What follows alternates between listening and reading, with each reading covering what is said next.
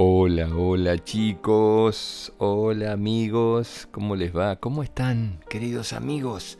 Beso grande para todos. Muchísimos chicos escuchan los cuentos desde México, así que muchas gracias, muchas gracias, muchas gracias a todos ustedes. Voy a enviarle un beso muy grande a Paula Esteli, que tiene 8 años, que me escribe desde México. También a Aitana y Salvador y Gael.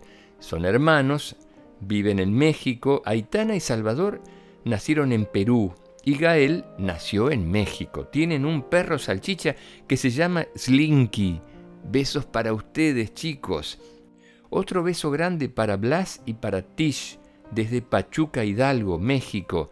Y finalmente un beso grande para Nicolás Mauguad, de 8 años, que también me escribe desde Oaxaca, México. Bueno, a quienes quieran escribirme, lo pueden hacer a gonzalezmelojorge.gmail.com o me buscan en mi Instagram, gonzalezmelo OK. Hemos superado las 200.000 descargas.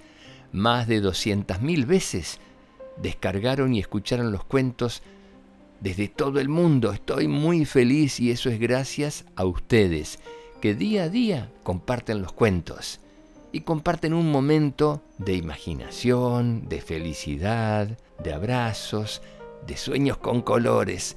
Así que gracias a todos chicos. Se cuenta que hace muchos años en la China antigua, un príncipe de la región norte del país estaba por ser coronado emperador. Pero de acuerdo con la ley, él debía casarse. Sabiendo esto, decidió hacer una competencia entre las muchachas de la corte para ver quién sería digna de su propuesta.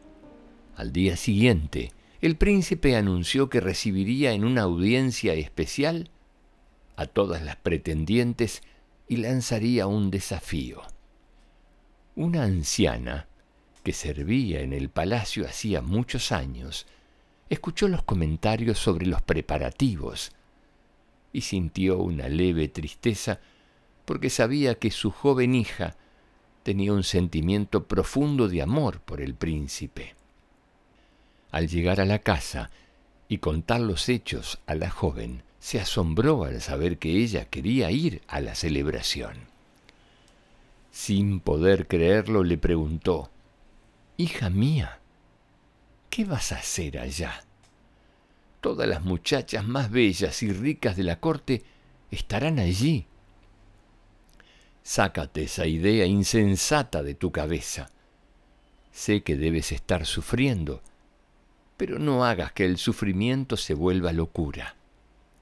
Y la hija le respondió, No, querida madre, no estoy sufriendo, tampoco estoy loca.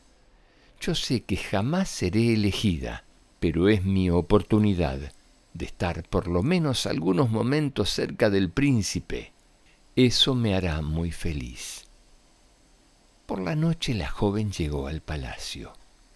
Allí estaban todas las muchachas más bellas, con las más bellas ropas, con las más bellas joyas y con las más firmes intenciones.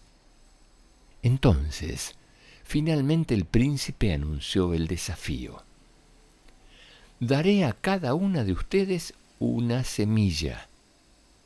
Aquella que me traiga la flor más bella dentro de seis meses será escogida por mí para ser mi esposa y futura emperatriz de China.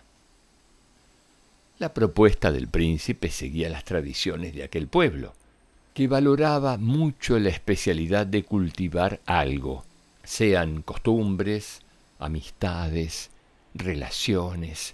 El tiempo pasó y la dulce joven, como no tenía mucha habilidad en las artes de la jardinería, cuidaba con mucha paciencia y ternura de su semilla, pues sabía que si la belleza de la flor surgía como su amor, no tendría que preocuparse con el resultado. Pero pasaron tres meses y nada brotó. La joven intentó todos los métodos que conocía, pero ninguno consiguió que alguna planta brotara. Día tras día veía más lejos su sueño, pero su amor era muy profundo. Por fin pasaron los seis meses y nada había brotado. Consciente de su esfuerzo y dedicación, la muchacha le comunicó a su madre que sin importar las circunstancias, ella regresaría al palacio en la fecha y hora acordadas, solo para estar cerca del príncipe por unos momentos. En la hora señalada estaba allí, con su vaso vacío. Todas las otras pretendientes tenían una flor, cada una más bella que la otra, de las más variadas formas y colores. Ella estaba admirada. Nunca había visto una escena tan bella. Finalmente llegó el momento esperado, y el príncipe observó a cada una de las pretendientes con mucho cuidado y atención. Después de pasar por todas, una a una, anunció su resultado. Aquella bella joven, con su vaso vacío, sería su futura esposa. Todos los presentes tuvieron las más inesperadas reacciones. Nadie entendía por qué él había escogido justamente aquella que no había cultivado nada. Entonces, con calma, el príncipe explicó.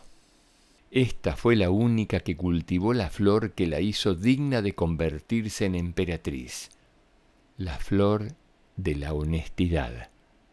Todas las semillas que entregué eran estériles.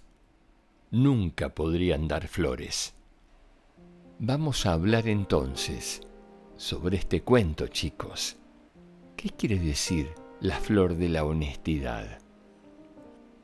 ¿Quiere decir que ella era la única que no había mentido, que no lo había engañado? ¿Qué significa la palabra honestidad? Mucho me gustaría que hablen con sus papás o con sus abuelos sobre el significado de la palabra honestidad. Los dejo chicos. Hasta un próximo cuento. Que sueñen con colores. Los quiero mucho. Chao.